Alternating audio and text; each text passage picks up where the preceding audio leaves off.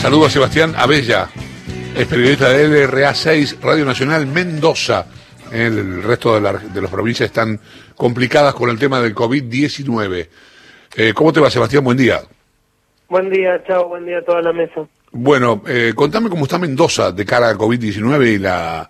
Este, sé que, que hay números complicados, ¿no?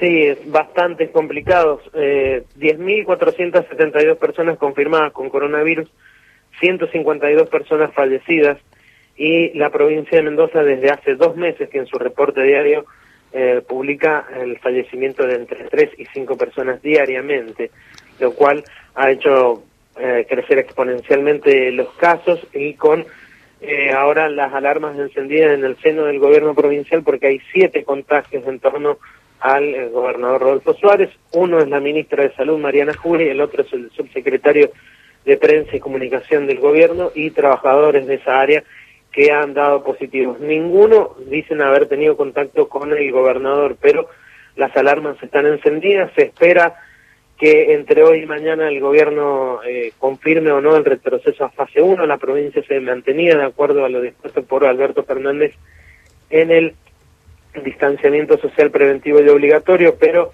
el aumento exponencial de casos a el día posterior a anunciar que la provincia continuaba en dispo, eh, la provincia registró 709 casos y no ha bajado de los 500 casos diarios desde el martes pasado cuando presentaba alrededor de 4.000 eh, casos y ha aumentado casi a el doble en tan solo menos de una semana, en seis días, lo cual ha preocupado tanto al gobernador como a sus eh, más allegados eh, intendentes.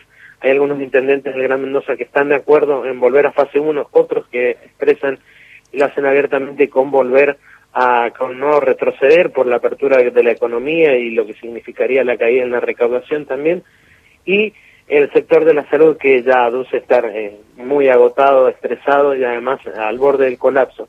Mendoza tiene 400 camas de, eh, de unidades de terapia intensiva en el Gran Mendoza. Se cree que hay entre 310 y 300 camas ocupadas en algunos hospitales con el 100% de sus camas de unidades de terapias intensivas ocupadas y también eh, con un número cercano al 80% de las camas eh, para internados leves. Es por ello que se han acondicionado un hospital como el Hospital Ramón Carrillo, que era solamente para eh, maternidad, ahora está destinado a, pacientes con COVID, y el Hospital Materno Infantil de la provincia de Mendoza, que es receptivo también de la zona Cuyo, el Hospital Doctor Humberto Notti, se ha convertido en un hospital de familia, es decir, para que los niños sean internados junto a sus familias en esos hospitales y eh, también se ha confirmado la concreción con dos hoteles de equiparnos como si se tratase de hospitales con el equipamiento que llegó el último día viernes desde Nación con respiradores y algunas máquinas que eran necesarias. Se preveía también, esto chavo hay que decirlo, la llegada de eh, Alberto Fernández el día de hoy, pero eh, confirmaron desde Casa Rosada que por estos casos positivos en torno al gobernador, y hasta tanto no se sepa bien cuál es la situación del, gabinete más estrecho del gobernador Rodolfo Suárez, la visita del primer mandatario se va a posponer, estaba prevista para hoy día, para visitar algunos de los lugares en que se están acondicionando aquí en la provincia, que no para de tener eh, casos positivos de un aumento creciente de los mismos, el, presidente estuviera recorriéndolos. Eh, Sebastián, no, no va a llegar. Mm, Sebastián, buen día, soy Néstor Espósito. Eh, contabas recién que el viernes llegó equipamiento desde Nación. Sí. Eh, ¿Persiste en este escenario la idea de la independencia de Mendoza?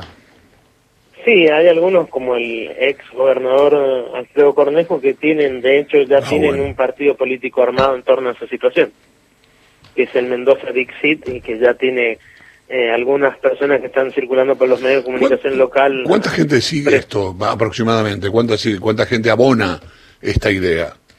El otro día realizaron un Zoom que era pago, deben haber sido 200 o 300 personas que pagaron para participar de ese Zoom con algunos de los referentes de ese movimiento. Qué locura. Te mando un abrazo, gracias Sebastián. Hasta luego.